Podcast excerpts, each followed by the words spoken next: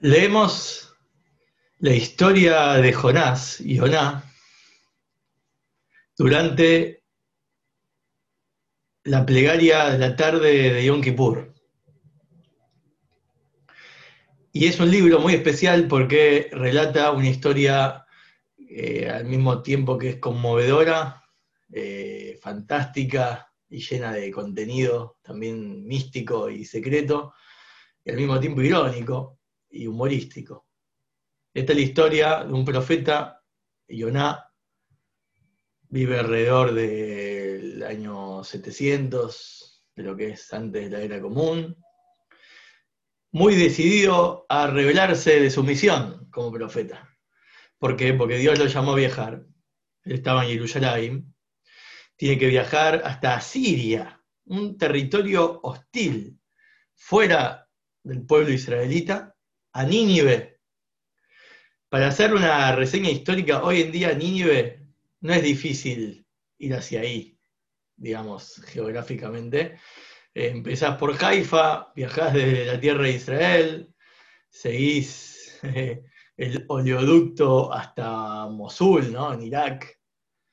Y después del otro lado del río Tigris, en la orilla izquierda, frente a Mosul, ahí están las ruinas de lo que era la orgullosa ciudad de Nínive. Nínive fue una de las primeras ciudades construidas, metrópolis, en la época de rey Nimrod. Se llamaba Ashur la ciudad.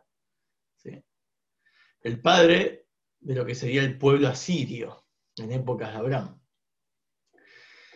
Eh, estando bajo eh, la influencia o el reinado de los reyes asirios, y ahí la ciudad fue cada vez más engrandecida, embellecida.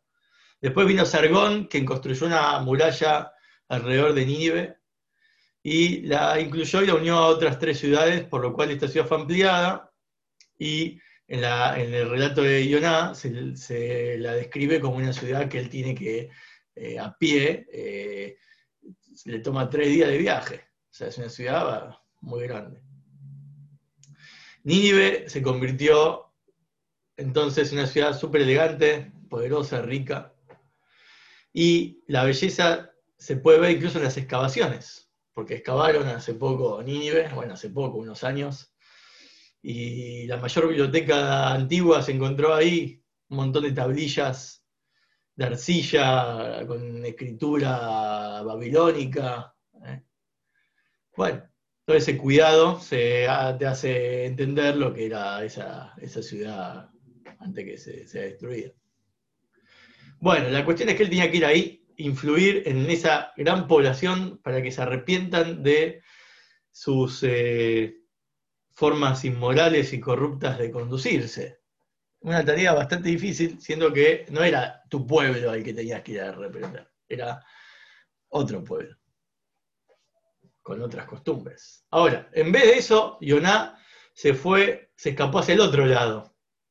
En vez de ir hacia el este, se fue para el oeste.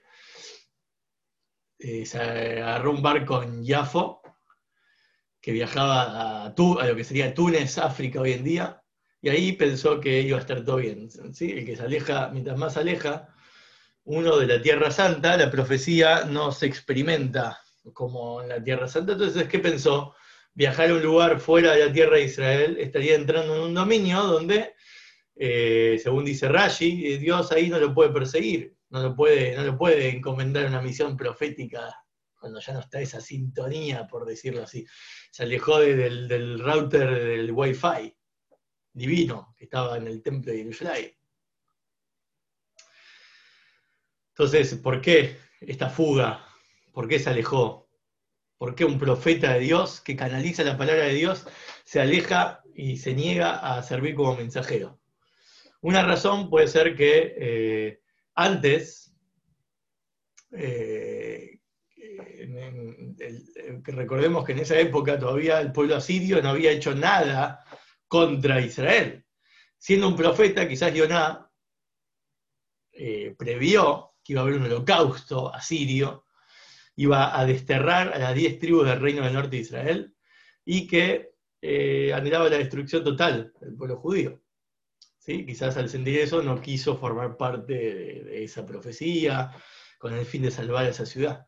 Otra razón es porque Yoná sintió que eh, los ciudadanos, ciudadanos eh, gentiles e, de Nínive responderían a su llamado y de hecho transformarían sus vidas del mal al bien. Entonces, según nuestra opinión, eh, si ellos cambiaban de, forma de conducirse, iba a dejar mal parados a los judíos, porque los judíos, eh, ¿cuántos años tuvieron de profecía hasta la época de Yoná? Un montón de profetas ya habían aparecido para juzgar al pueblo y intentar que enmenden sus caminos, y no, toda la la condición degenerada, se iba a poner en relieve, se iba a poner en evidencia.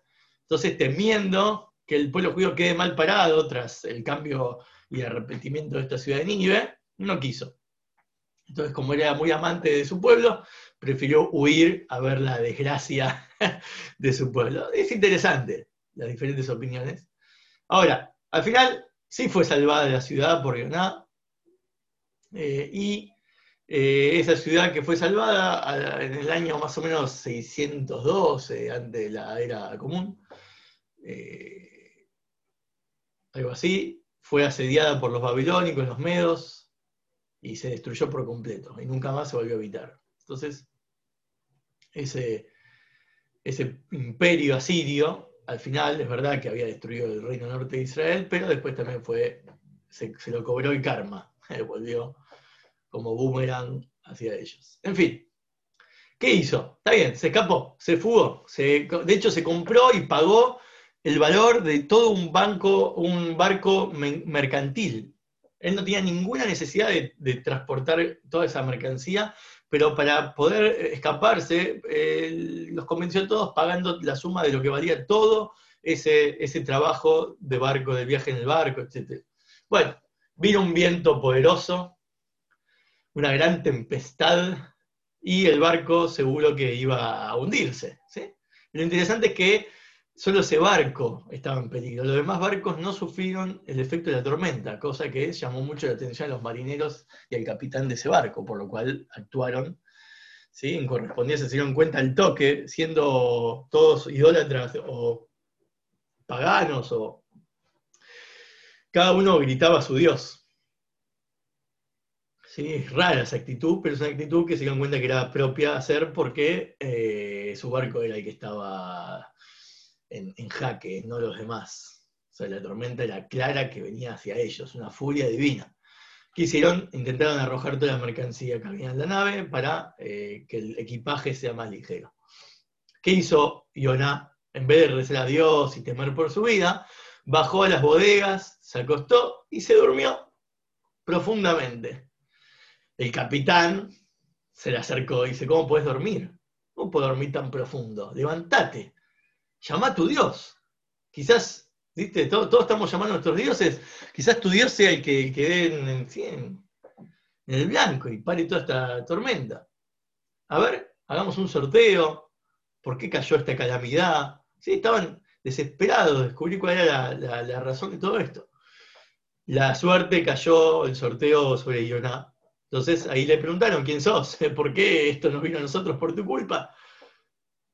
En ese momento, Yoná le dijo, eh, yo que creo en Dios, y este es mi Dios, el que creó todo el mundo, el mar, la tormenta. Bueno, obviamente les predicó eh, toda la filosofía que te hace creer en Dios. Bueno, pero loco, ¿crees en Dios? ¿Qué haces durmiendo? ¿Qué haces? ¿Por qué? ¿Qué haces acá? Sos el profeta de Dios. Te escapaste. Dice, sí, tienes razón. Bueno, tíreme al mar y todo va a pasar. Muy interesante. Como esta es mi culpa, no tenía ningún problema. Ya me estaba escapando. Si muero, mejor, me salvo de la misión. Sea que lo levantaron y lo lanzaron al mar.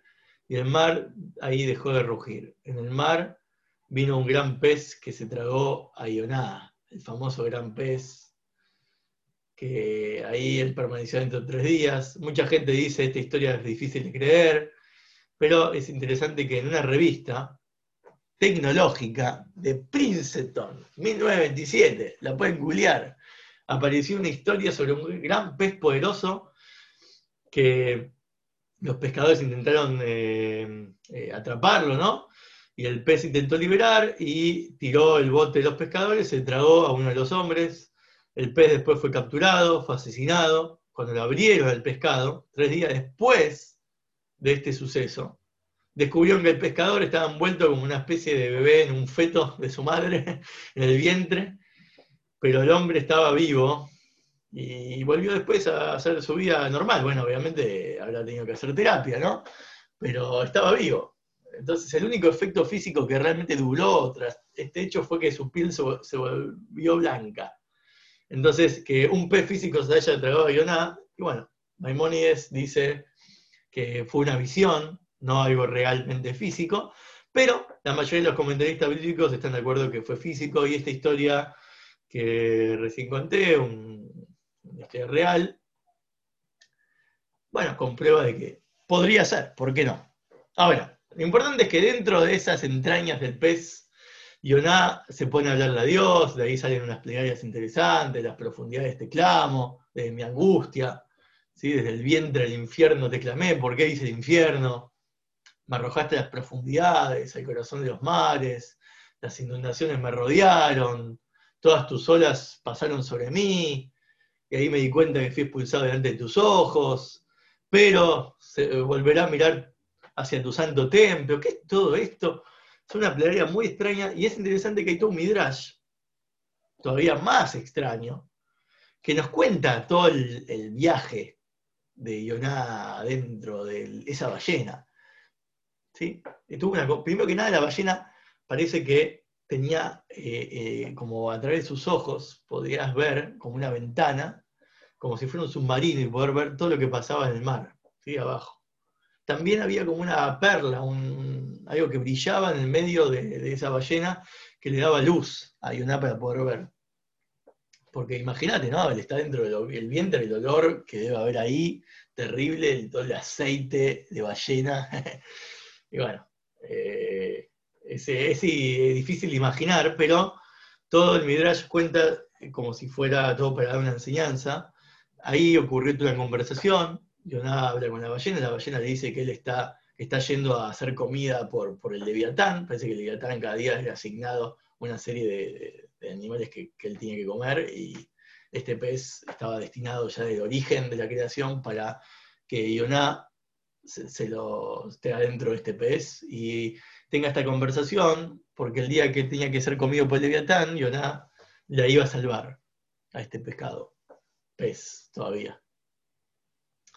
Le contó que ya fueron hasta el, hasta el Leviatán, tuvo una conversación con el Leviatán, eh, le mostró su Brit mirá, Yoná, muy interesante, le dijo, yo tengo el pacto de Abraham, a mí no me puedes hacer nada, deja en paz a este pez, y de hecho después te voy a ir a buscar, le dice. En el futuro eh, ese leviatán va a ser eh, pescado, ¿sí? Y va a ser utilizado para la gran comida festiva del Mashiach, su piel va a ser usada como, como un techo de una gran suká. Imagínense todo este espectáculo, Yoná estaba experimentando una visión totalmente metafísica del futuro, hablando con el Leviatán.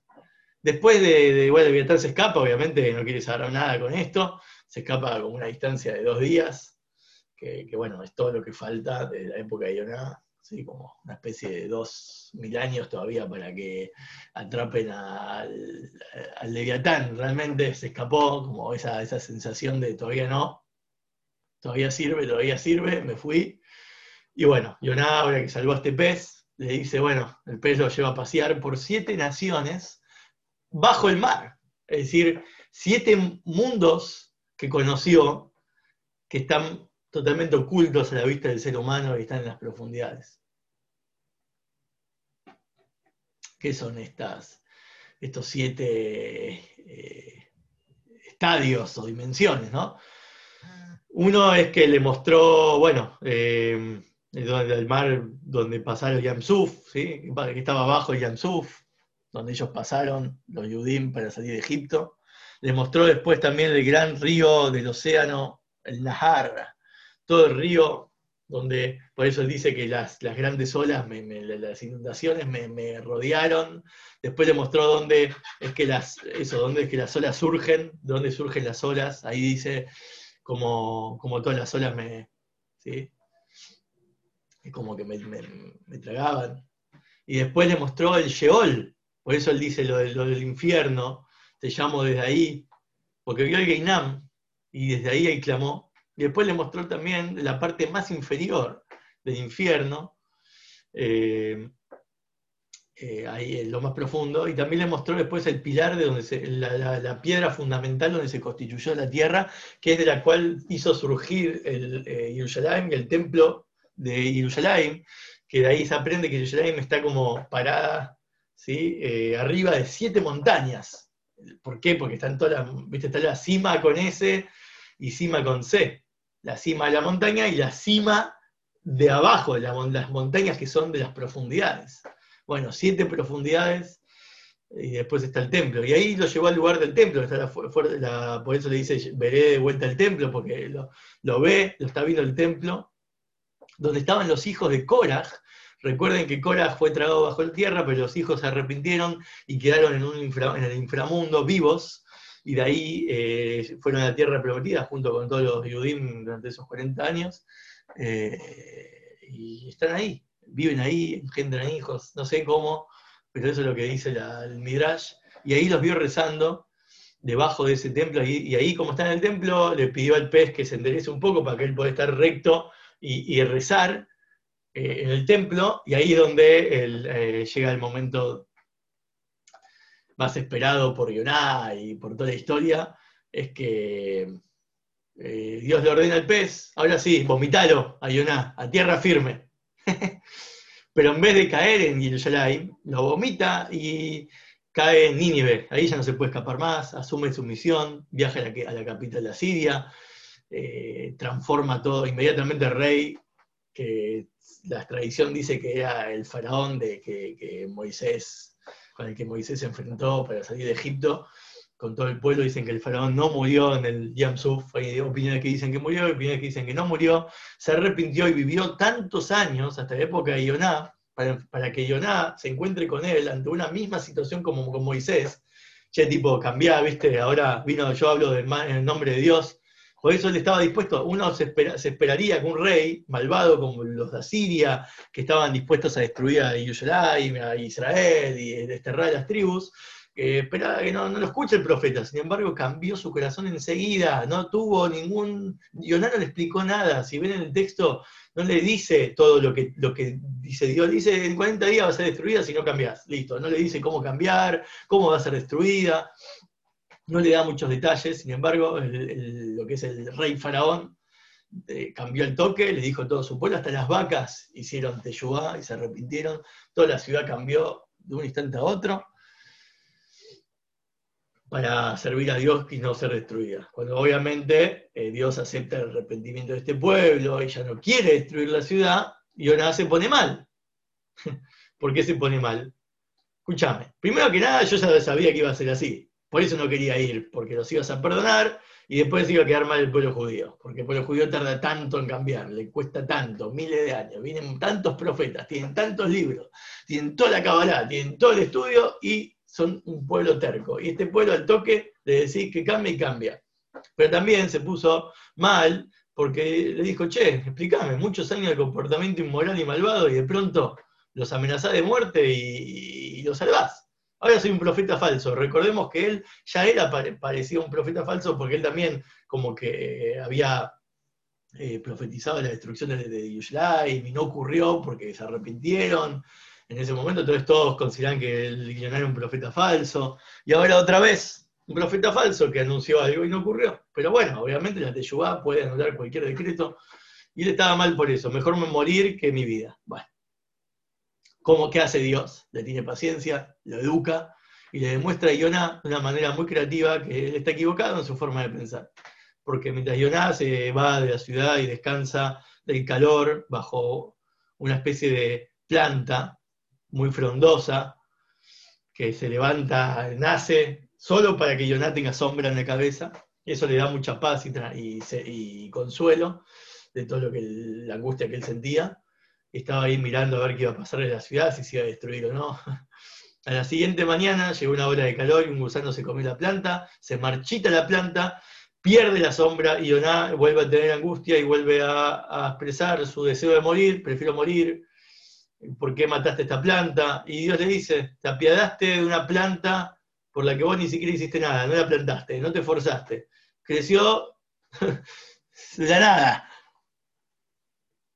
Vivió una noche y murió el otro día. ¿Te preocupa tanto una planta? Yo, imagínate una ciudad con tantos habitantes, cientos de miles, 120 mil creo que de personas había, y muchos animales, no me voy a compadecer, son mis creaciones.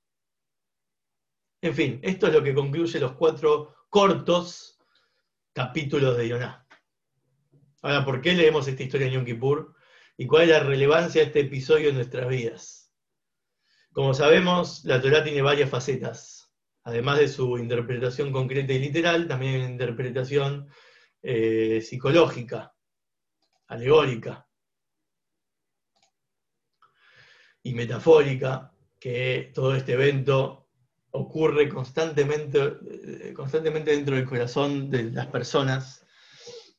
A lo largo de 3.000 años, el significado de la mayoría de las historias de Torah fue eh, descifrado y con respecto a esta historia, hay mucho que descifrar, que además de toda este, esta explicación que dimos, de, de que ya es un, poco bastante, bastante detalles para enseñar bastantes cosas, pero eh, lo que tenemos que aprender es algo, como dice el Zohar, que esta historia ocurre en la vida de todos los seres humanos de este mundo. Esta es la historia no de una persona, sino de todos nosotros. Y ahora viene la fase profunda de esta explicación. Bueno, primero que nada el nombre de Ioná significa paloma. ¿sí? La paloma es un eh, animal que está mencionado en el Shira Shirim en varias ocasiones, explicado, que es como ese, ese fragmento de verdad interior del alma de la persona que es como el núcleo de tu identidad. ¿Por qué? Porque es, primero que nada, la paloma tiene varios, varios eh, rasgos que se asimilan al pueblo de Israel y también al alma, al alma de cada uno.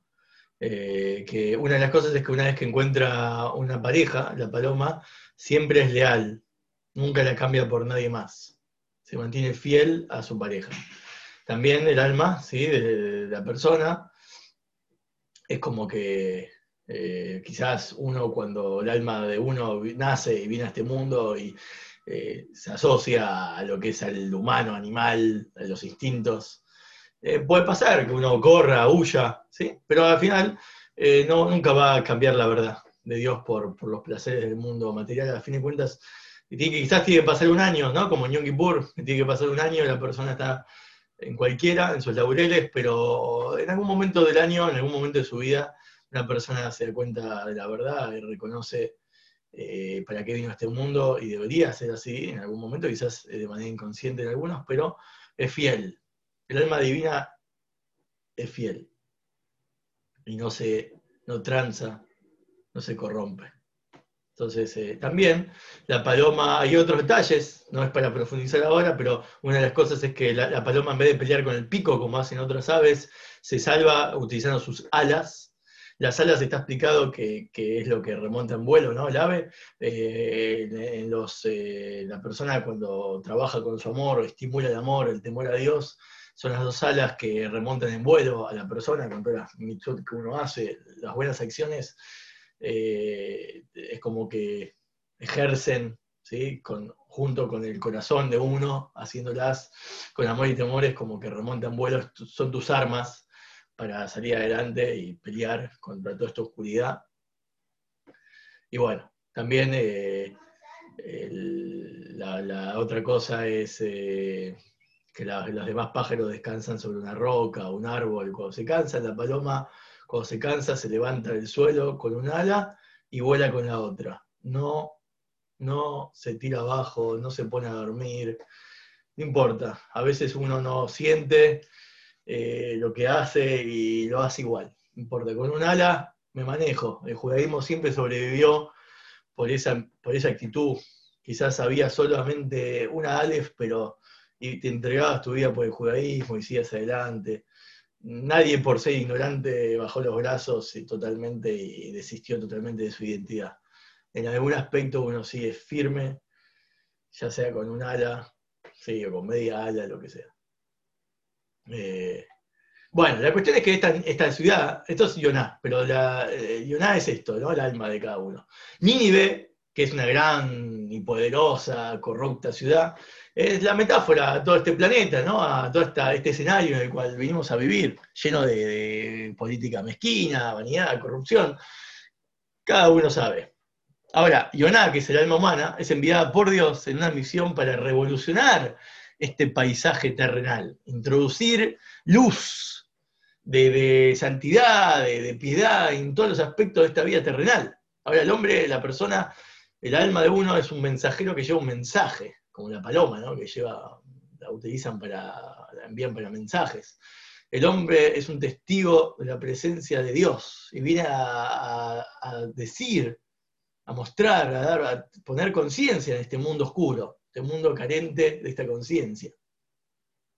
Pero muy seguido elegimos huir de esta misión. Quizás sabemos que esa es nuestra identidad, que ese es el pacto que hicimos cuando venimos a este mundo, todos al nacer, y empezó en el Sinai, empezó mucho antes, está en nuestra genética, y, pero rechazamos nuestra identidad. Nos embarcamos que en un barco, preferimos ir a un barco, que es un cuerpo, el cuerpo del que nosotros nos encontramos. El alma entra en el cuerpo, decide hacerle caso al cuerpo, invierte energía en el cuerpo, y que contiene pasajeros. El cuerpo no es solo una entidad, es una entidad múltiple de muchas cosas que podemos hacer con nuestro cuerpo podemos pasar, son muchos pasajeros con muchas vidas. Intentamos escapar físicamente o emocionalmente, eh, donde podemos estar en una ilusión, donde quizás eh, la misión en la cual nos encomendaron no hace falta hacerla y podemos vivir felices igual. ¿sí? Eso es lo que queremos creer, que nos alejamos lo más alejados posibles y de esa forma sentimos que ya está, listo, los demás lo van a hacer por mí, yo no tengo que hacer nada, puedo disfrutar de la vida, puedo entregarme a los placeres, pues la saciedad, la autogratificación, navegamos muy contentos a través de aguas ¿sí? vitales, el agua es vida, las aguas es la vida, pero ¿qué pasa? Al ignorar la voz interior de Dios y nos convencemos que somos felices, después viene la turbulencia.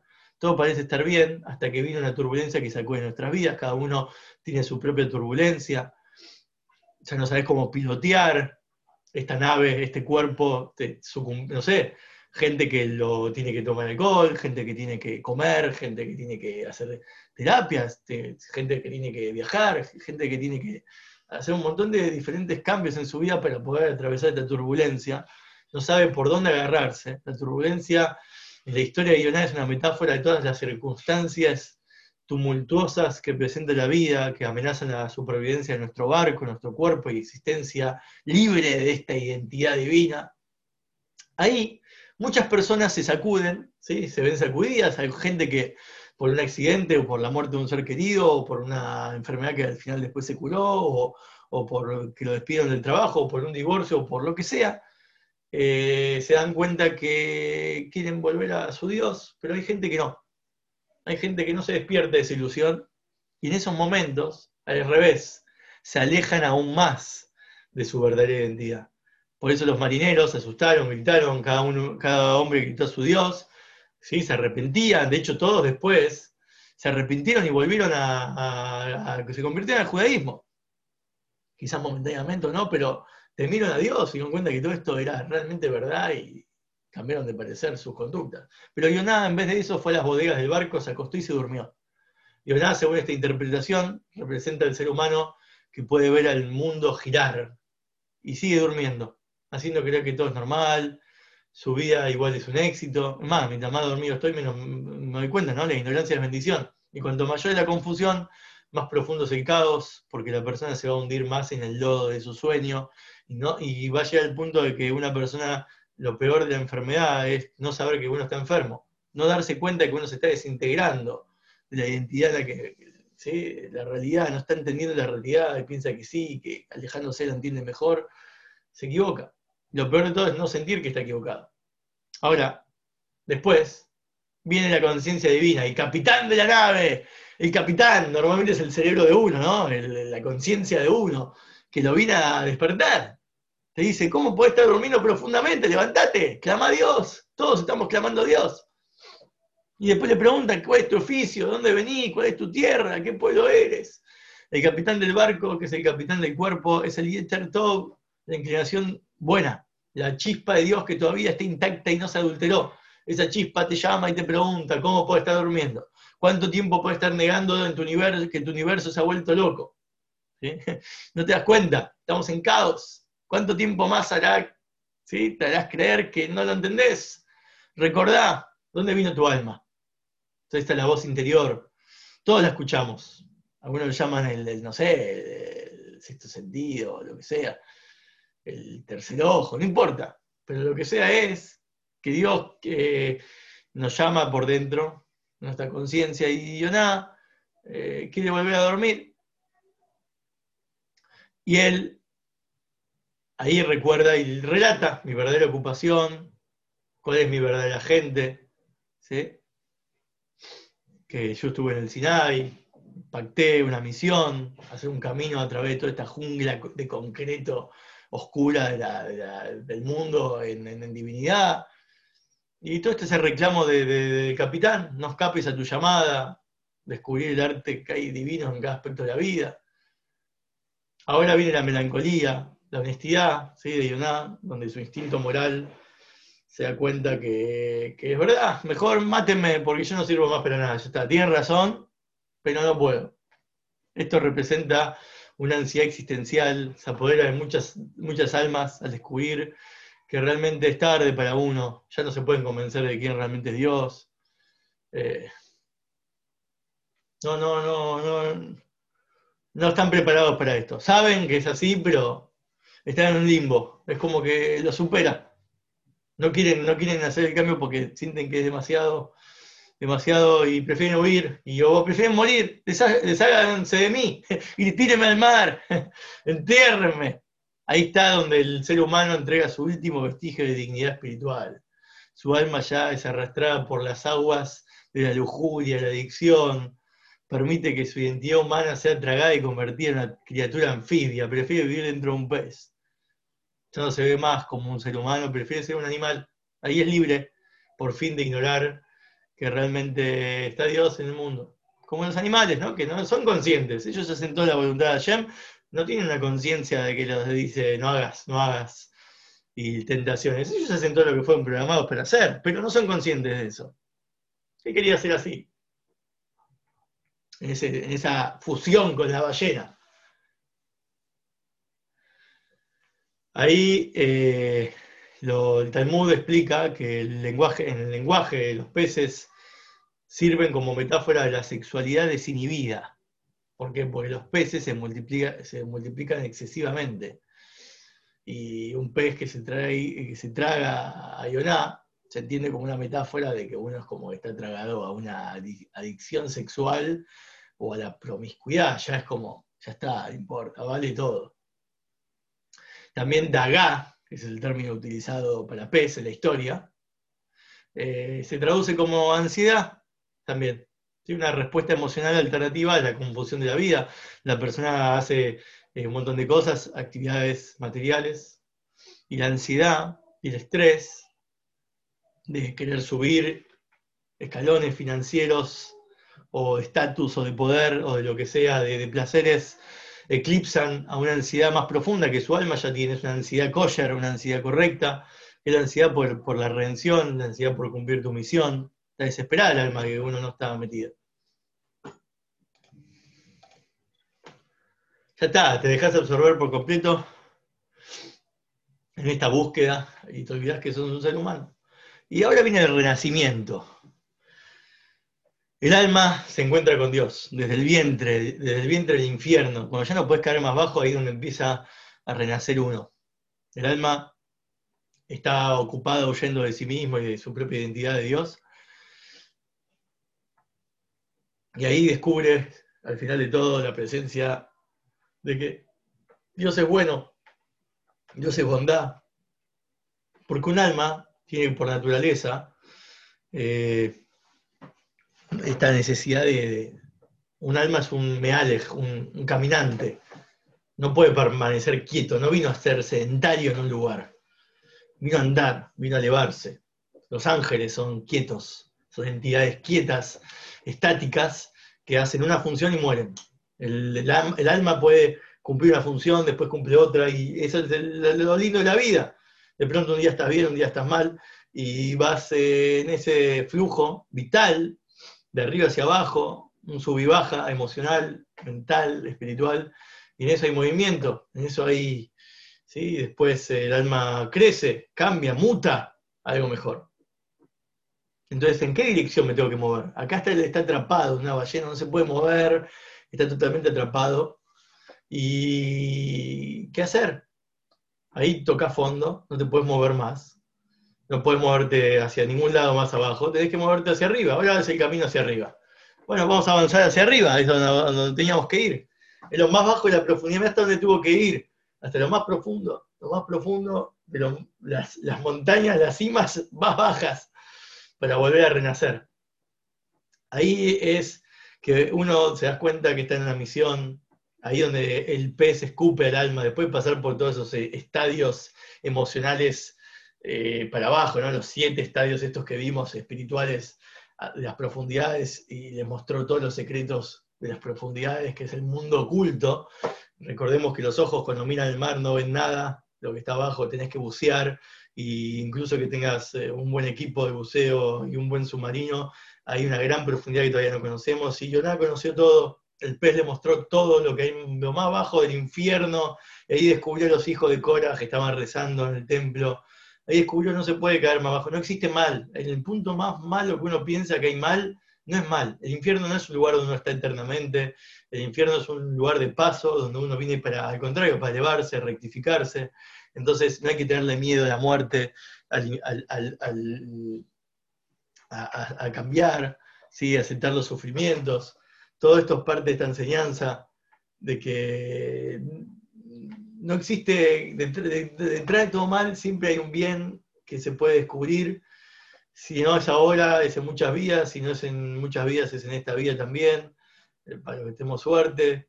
Eh, pero como sea, el alma es escupida por el pez. ¿Qué pasa?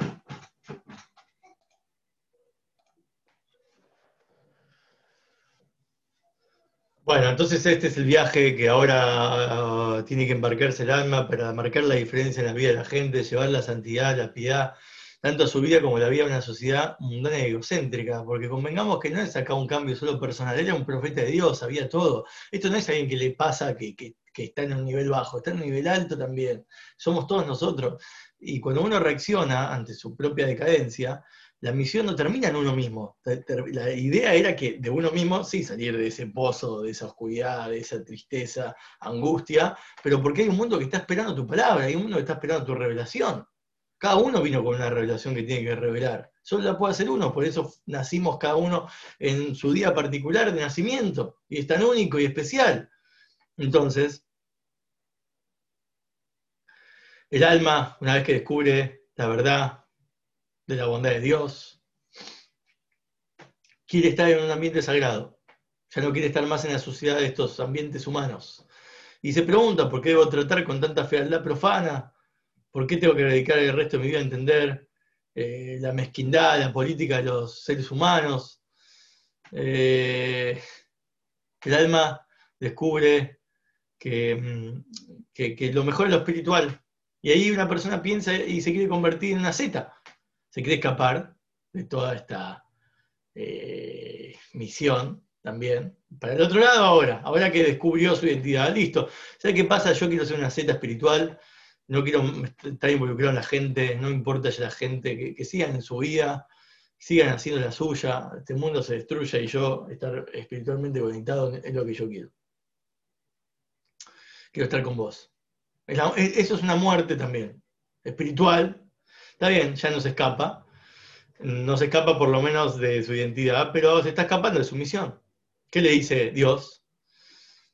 Cuando vos a lo profano lo convertís en sagrado, esto estás cumpliendo mi voluntad. Ese es el plan de tu Dios, al que vos, vos querés morar en un mundo espiritual. Lo espiritual es dedicarse a, que los otros también lo sean. Solo en esa mugre de esta tierra brilla la, sociedad que tenemos, humano-divina, lo que pactamos.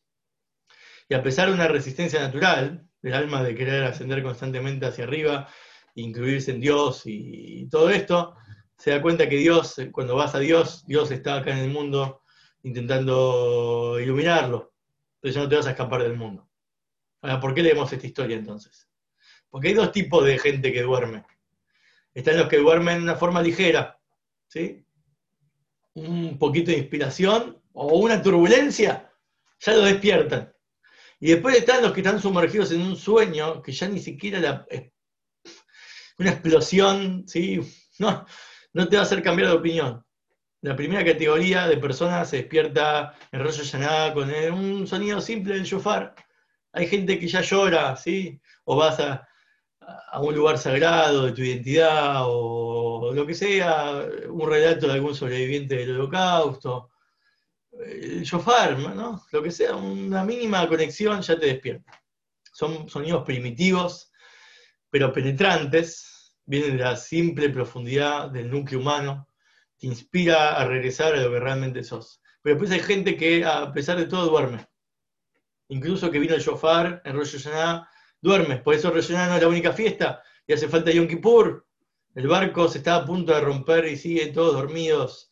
El Titanic se va a hundir y el, alma está ahí fumándose algo, está totalmente ajena a todo, ¿sí? entumecida en su realidad. Hay gente que niega que ocurrió la Shoah, hay países con una confusión moral tremenda, personas con una, mm, ansiedades y depresiones y alienaciones, eh, sí, cualquier cosa, alienaciones eh, tanta juventud, están todos dormidos.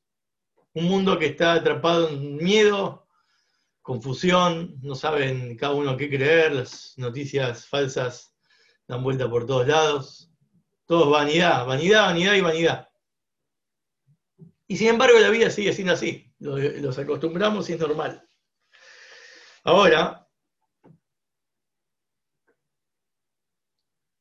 imagínense, volvamos al faraón egipcio, la época donde el faraón egipcio antes de Moisés, cuando tiene los sueños misteriosos de las vacas y las espigas, y de pronto se despertó de ese sueño y después volvió a dormir y tuvo otro sueño. Primero soñó con, no sé, las espías, lo que sea, después las vacas. ¿Qué es esto? Dice los maestros jasídicos, todos estos dos sueños contenían todos los secretos de la supervivencia para su nación, para su reino. Le, le enseñaron los secretos para sobrevivir. Está bien. Entiendo que te duermas dice el rabino de Kotz, muy ácido el tipo, pero una vez que experimentás este sueño tan poderoso, donde soñás con los secretos del futuro y del destino del mundo, ¿cómo podés despertarte y después volver a dormir? Para eso tenés que ser un faraón. Esto es lo que es un faraón. Es un tipo de persona que puede oír 100 explosiones de un shofar. ¿Sí? Como un despertador que lo intenta despertar y él toca el snooze, viste, bueno, despertame en un rato más. Se está destruyendo todo a su alrededor y le sigue durmiendo. Viene Yom Kippur, es el único día del año que no tolera fachada. Este día los velos, la mentira se va, las máscaras se salen y la verdad de Dios está a flor de piel. Y aquellos que están dormidos y se escondieron a propósito en una frazada o miles de frazadas para que no los vean, en Kippur, estos que están en la más profundidad de su sueño, viene el capitán y les pregunta, ¿cómo podés estar durmiendo? Levántate, llama a tu Dios. Este es el mensaje y después cada uno puede contar su propia historia, como es cuando va y cumple su misión, definitivamente. Esa es la historia que no nos cuenta Yonah, qué pasa después, que Dios le muestra que él estaba equivocado. Pero que nosotros tenemos que quedarnos es hasta en el barco. Nosotros seguimos en el barco, porque la misión de Ioná es muy personal, de esa época, de ese momento, pero hasta donde todos podemos conectarnos y relacionarnos en profundidad es cuando nos llama la conciencia. Ese es el punto del despertar de Yom Kippur. De ahí en adelante te toca a vos reaccionar, te toca a vos contar cómo sigue la historia para bien.